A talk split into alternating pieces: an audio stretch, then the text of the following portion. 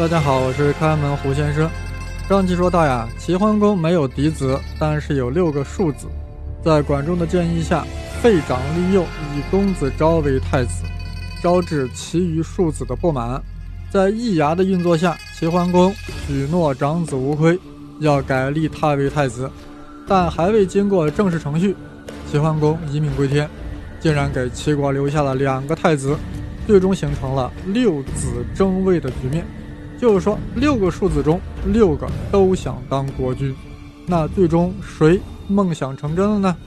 易牙和树雕作为齐桓公的婢臣，当然在第一时间知道了齐桓公已经死去，立马行动起来，永立公子无亏继承了齐国君位，杀死了敢于反对他的大臣。原本的太子公子昭一看这形势，立马就跑了，跑到了宋国。宋襄公一看公子昭来了，很高兴。这是当年齐桓公和管仲托付给我的公子呀，我一定要帮他登上齐国大位。一旦成功，我宋襄公岂不也成了霸主？所以宋襄公带兵护送公子昭返回齐国。齐国人一看宋国大军到了，声势还挺大，感到很害怕，就把刚刚登位的公子无亏杀死了。在这个过程中，国高集团再次发挥了重要作用。高息和国一仲肯定不喜欢公子无亏，因为无亏和易牙、树雕是一伙的。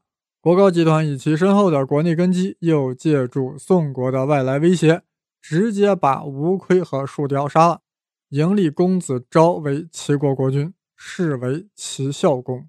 不过呀，易牙倒是跑掉了。公子昭刚刚返回齐国境内，结果就被齐军打了回去，当然是支持那些其他公子的齐军。一看公子昭借助外国势力返回齐国，你想干什么？挟洋自重吗？直接进行攻打。公子昭仓皇逃回宋国。宋襄公一看这形势呀，再度发兵击溃齐军。公子昭得以进入临淄，继承大位，是所谓齐孝公。齐国经过此番内乱，实力大为削弱。刚刚登基的齐孝公本来应该安心恢复国力，对外奉行。低调和平的外交政策，没成想他马上以霸主自居，嫌鲁国不尊重齐国的霸主地位，竟然出兵攻打鲁国，导致鲁僖公被迫向楚国请求援助。就在楚军进攻齐国之时，出逃在位的易牙趁机拥戴齐桓公另外一个儿子公子雍啊，就他妈是宋华子，拥立宋华子的儿子公子雍。与鲁僖公遥相呼应，企图夺取齐国的权利。此事啊，在《左传》中有记载。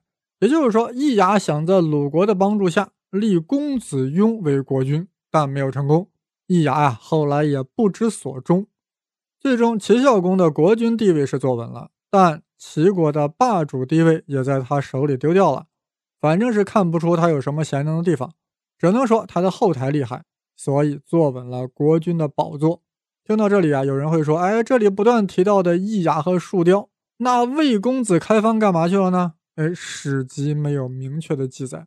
但是在齐孝公死的时候呀，开方又冒了出来，在《史记》的记载中冒了出来。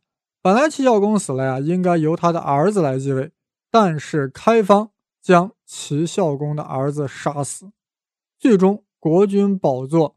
被齐桓公的另外一个儿子潘所夺得，潘他妈就是那个葛莹，被葛莹的儿子潘所夺得，这就是齐昭公。这说明啊，开方并没有参与树雕和易牙拥立无亏的行动，而继续在齐国朝政中扮演了重要角色。但不知道他为何要将齐孝公的儿子杀死。难道他一直是齐桓公如夫人葛莹的心腹吗？一定要帮助其子潘成为国君吗？这就不得而知了啊。总之，齐孝公统治的十年，对外丧失了齐国霸权，对内没有清除政敌，令齐国继续处于不稳定的状态。齐昭公在位二十年，去世后啊，儿子倒是继位了，但又被齐桓公的另一个儿子商人杀掉。这个商人的母亲啊，就是齐桓公的如夫人密姬的儿子，是为齐夷公。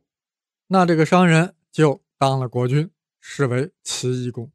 齐懿公在位四年，结果被属下杀掉。此时呀，齐桓公六个儿子中啊，就只剩下最后一个了，公子元。他妈是谁？他妈就是少尉姬，对吧？大家还记得吧？公子无亏，他妈是长魏姬。这个公子元呢是少魏姬。那此时公子元在啥地方呢？猜也能猜到，肯定是在魏国嘛，对不对？为啥在魏国？因为他妈妈是少尉姬嘛。当时齐国内乱，少尉姬带着儿子回娘家避难去了。现在自己的儿子成了齐桓公唯一残存的儿子，所以公子元呀，赶紧就返回了齐国，继承了国君之位，是为齐惠公。齐惠公的继位啊。标志着齐国内乱结束了。为啥？因为齐桓公再也没有其他儿子可以捣乱了，都死完了，就剩这一个了。三十多年的齐国内乱，六个儿子个个都过了把瘾，当了一回国君，但是呀，却把齐国的霸主地位折腾没了。这就是废长立幼所带来的后果。如果管仲，九泉之下，地下有灵的话，他要知道这样一个结果，会作何感想呢？这个我就不得而知了。但是我想，齐桓公如果在地下有灵的话，他的感想一定是：我在一开始呀就应该以长子无亏为长子，那么齐国的霸业至少再延续上半个世纪，应该是没有问题的。所以说，齐国霸业成也管仲，败也管仲，则在齐桓公。后人岂可将霸业兴衰推诿于一个“厨”子、易牙呢？综上呀，按照司马迁在《史记·齐太公世家》中的记载，齐桓公的五个儿子相继做了齐国国君，依次是公子无亏、齐孝公、齐昭公、齐懿公、齐惠公。那本期节目的标题为什么是六子争位呢？因为我考虑了。《左传》的记录，易牙曾经拥立公子雍，虽然没有成功，但也是在争夺争夺国君大位啊，所以应该是六子争位，这更加完整，一个都没有漏掉。齐国霸权虽然没了啊，但是齐惠公终于稳定了齐国大局，在位十年后红了，儿子顺利继位，从此将齐政权的交接又恢复了正常的。父死子继，齐国为啥又叫姜齐呢？因为齐国开国之君是姜子牙，是姜姓的国家，所以称之为姜齐。就好比赵匡胤建立了大宋，也称之为赵宋。姜齐政权有很多自己的特点，首先是包容性，体现在对原本山东半岛的各种夷狄文化予以包容，由此导致齐国是一个多元文化共存之地。这一点之前说过。其次。齐国国君多依重避臣势力，相比其他诸侯国，近臣的权力比较大。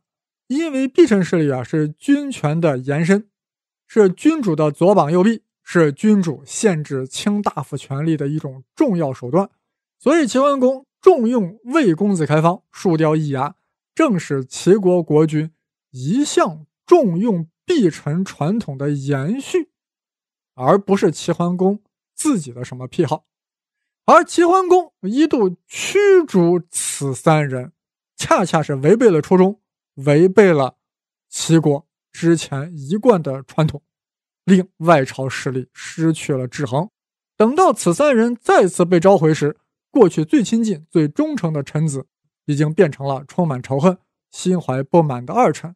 如此一来，齐桓公的霸业焉能不丧失呢？齐国第三大特点啊，就是开放性。不拘一格的吸引各种外国人才，无论身份尊卑，只要有才能就给予重用。就拿齐桓公来说，除了高氏、国氏是齐国本地的亲族以外，其他重用的人中，包括管仲、鲍叔牙、席鹏、宾虚武、宁戚、王子成父、树雕、易牙、魏公子开方，他们都不是齐国人，都是从国外投奔到齐国来的。而且他们中有些人的地位还很卑微，但齐桓公不拘一格用人才，这是他能够成就霸业的重要因素。齐桓公一生中呀，还收留过一个重要人物，那就是陈国的公子完，完蛋的完，陈完。陈完与陈国太子关系特别密切，但这个太子突然被陈宣公所杀，吓得陈完啊，投奔到齐国来避祸。齐桓公非常赏识陈完啊，想让陈完做齐国的卿。陈完不敢接受如此高的官阶，只接受了一个官，公正之官啊，就是负责工匠营造的事情的那个官，工程部的官员。叫公正，陈完做事很低调啊，只做实事，不参与宫廷政治斗争。其后代啊，更善于左右逢源，在齐国的官职越做越大，甚至成为了齐国宰相，进而掌控了齐国国君。从此，国君成为了陈氏家族的傀儡。这就是我们之前说过的，如果国君没有近臣集团保驾护航，很有可能被外朝所控制。被宰相所辖制，国君的关键就在于掌握平衡，不让一家势力独大。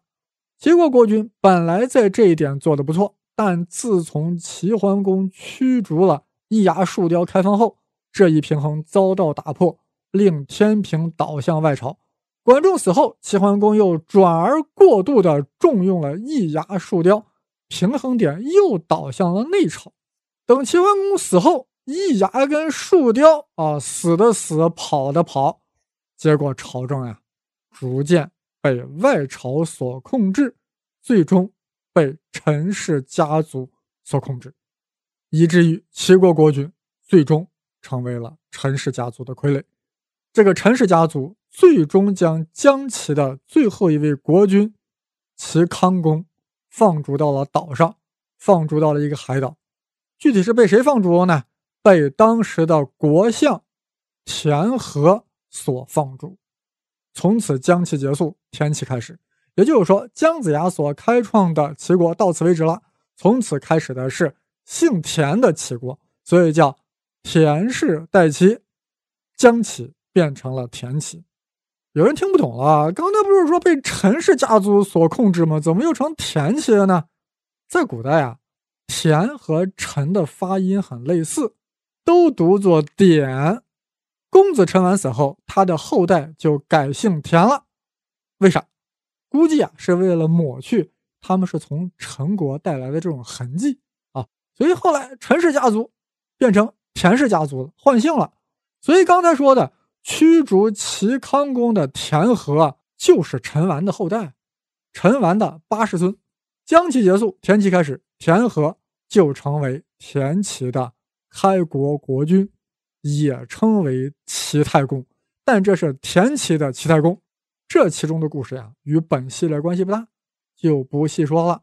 讲到这里，管仲与三牙的故事呀，应该结束了。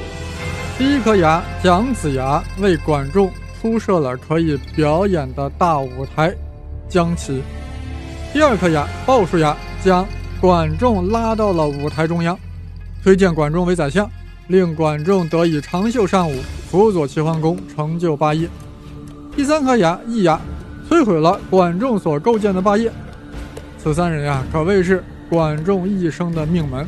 成也三牙，败也三牙。按理说，田氏代齐后呀，管仲与三牙的种种纠缠、种种瓜葛，也应该随着历史的风尘烟消云散。但是没成想，到了唐朝。管仲又与三牙开始发生关联了，这到底是什么情况呢？我们以后再说。我的新浪微博是开门胡先生，当然是带“竹”字头的“生”。